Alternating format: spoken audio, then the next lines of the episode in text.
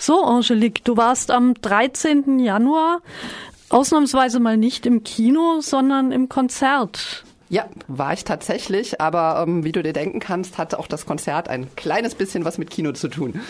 Und zwar hat das ähm, Oslo Philharmonic, ähm, das ist ein philharmonisches Orchester, eben ähm, als ähm, Neujahrskonzert relativ bekannte Film-Soundtracks eben mit großem Orchester gespielt. Also teilweise war auch noch ein Chor dabei bei manchen Stücken, teilweise war es nur das Orchester und so haben die uns da irgendwie gut zweieinhalb Stunden lang unterhalten. Nur mit Filmmusik? Nur mit Filmmusik. Von wem? Ah, da waren relativ viele namhafte Komponisten dabei. Dem einen oder anderen sagt wahrscheinlich am ehesten noch Ennio Morricone was, der für die äh, meisten Sergio Leone-Filme ähm, die Musik gemacht hat. Der hat unter anderem diesen ganz bekannten Track Spiel mir das Lied vom Tod gespielt, was sicherlich jedem sofort ins, ins Ohr kommt, wenn man äh, daran denkt.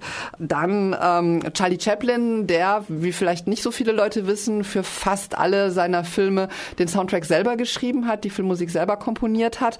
Da wurde dann äh, was gespielt. Dann ein äh, Komponist namens John Williams. Der Mann hat, ich habe nachgezählt in der IMDB, 32 Oscar-Nominierungen bekommen für seine Musik und fünf Oscars erhalten. Also insgesamt war er 37 Mal dabei. Ähm, er hat Musik gemacht für Filme wie Schindlers Liste, E.T., Star Wars, Der Weiße Hai. Der Imperial March ist von ihm. Also da waren schon bekannte Namen dabei, nicht ganz so bekannt, aber vielleicht im deutschen Fernsehpublikum doch eher bekannt, zum Beispiel auch Klaus Doldinger. Das Tatort-Team wurde gespielt. Also da war eine, eine bunte Mischung. Ähm, fast alle von den Vertretenen waren ähm, mehrfachst Oscar nominiert. Sie haben zig Oscars bekommen zusammen.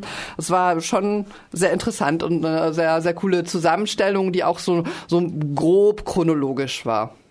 Das klingt ja wirklich sehr spannend. Es war spannend. Weißt du, ob die nochmal spielen?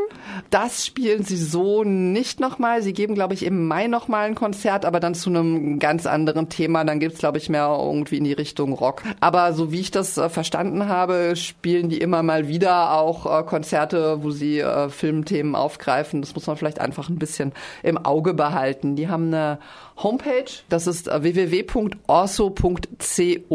Orso schreibt sich O-R-S-O. Da kann man dann nachschauen, wann und wo. Und da kann man auch in einige der, der Stücke reinhören, die auf dem Konzert gespielt wurden. Und ich würde vorschlagen, wir hören jetzt mal kurz in den Eröffnungstrack Hooray for Hollywood hinein.